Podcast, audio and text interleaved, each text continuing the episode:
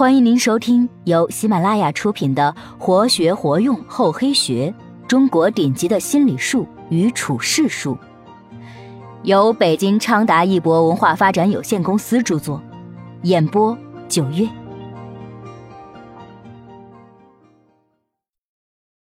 第六集，借用外力对付敌人。《红楼梦》里的王熙凤可以说是懂得用外力对付敌人的高手。苦尤娘钻入大观园一回中，王熙凤为了对付贾琏在外偷偷娶的二房尤二姐，趁贾琏奉父命外出，甜言蜜语的将尤二姐骗到了贾府。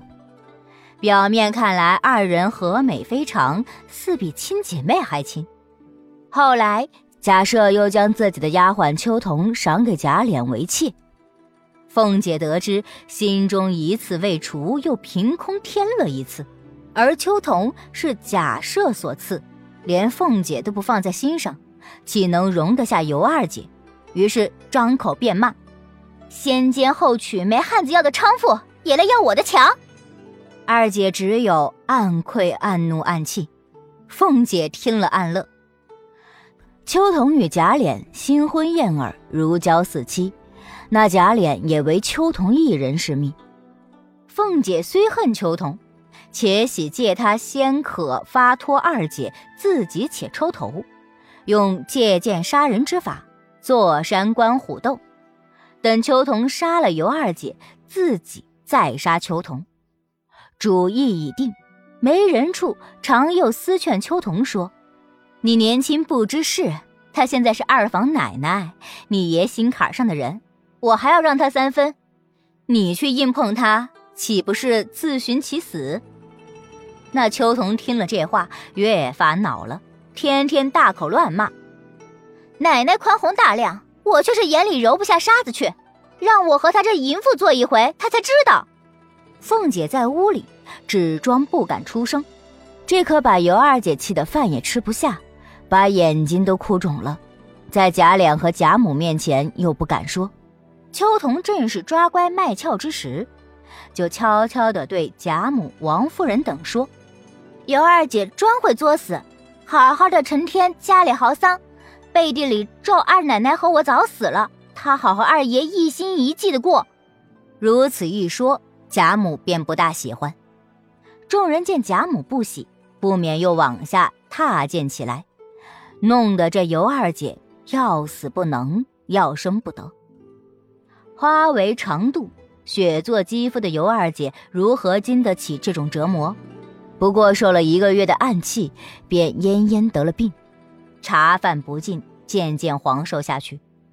更不幸的是，请来的庸医胡乱用药，将已有三个月的男胎打了下来，把想要个儿子的贾琏急得乱跳。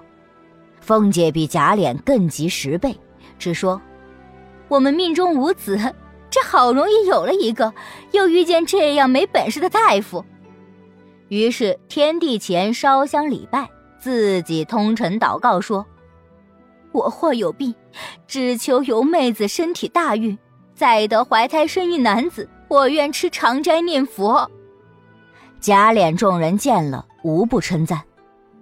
凤姐还叫人出去算命打卦，算命的说是属兔的阴人冲犯了二姐，大家算起来只有秋桐一人属兔，因劝他：“你暂且别出去躲几个月再来。”秋桐本来见贾琏请医制药，为尤二姐十分尽心，心中早进了一缸醋在内了。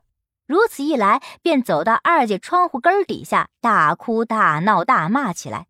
可怜的尤二姐如何咽得下这口窝囊气呀？当晚就吞金自尽了。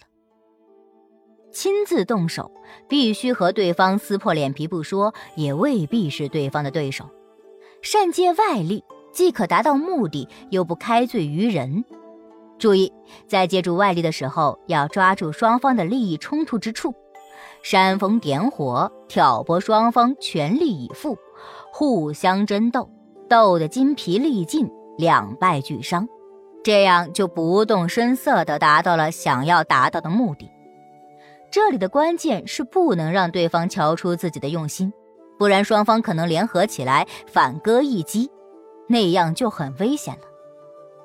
两方相争必有损耗，借用外力既不损伤自己，又不会得罪人，事情成功是白得的收获，万一失败也可脱开干系。本集播讲完毕，感谢您的收听，我们下集再见。